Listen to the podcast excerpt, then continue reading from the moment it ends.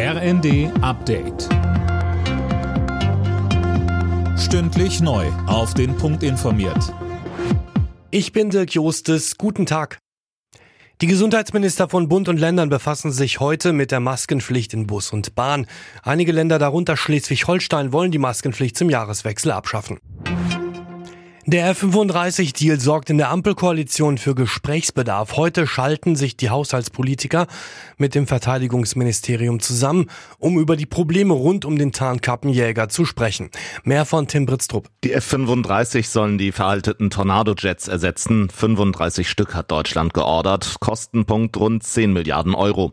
Es gibt allerdings einige offene Fragen. Unter anderem muss wohl der Flugplatz Büchel in Rheinland-Pfalz aufwendig modernisiert werden. In einem vertraulichen Papier heißt es, dass dass mit zusätzlichem Finanzbedarf gerechnet werden muss. Außerdem ist fraglich, ob das Ganze rechtzeitig klappt. Die ersten der hochmodernen Flugzeuge sollen ab 2027 eingesetzt werden.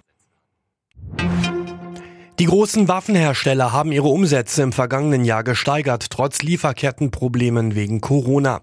Laut Friedensforschungsinstitut SIPRI setzten die Unternehmen über 590 Milliarden Dollar um, fast zwei Prozent mehr als 2020. Die Menschen in Deutschland haben wieder mehr Lust auf Shopping. Die Verbraucherstimmung nimmt nach Angaben des Handelsverbands zu. Vor allem mit Blick auf Weihnachten. In den vergangenen Monaten hatte unter anderem die hohe Inflation eher für Zurückhaltung gesorgt. Bei der Fußball-WM in Katar stehen heute die nächsten Achtelfinalpartien an. Finn Riebesell unter anderem ist Deutschland-Bezwinger Japan gefordert.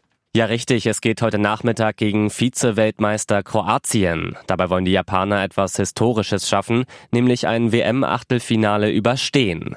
Da war bislang immer spätestens Endstation. Anstoß ist um 16 Uhr. Ab 20 Uhr ist dann Titelanwärter Brasilien dran. Die treffen auf Südkorea. Die Gewinner der beiden Partien spielen dann am Freitag im Viertelfinale gegeneinander. Alle Nachrichten auf rnd.de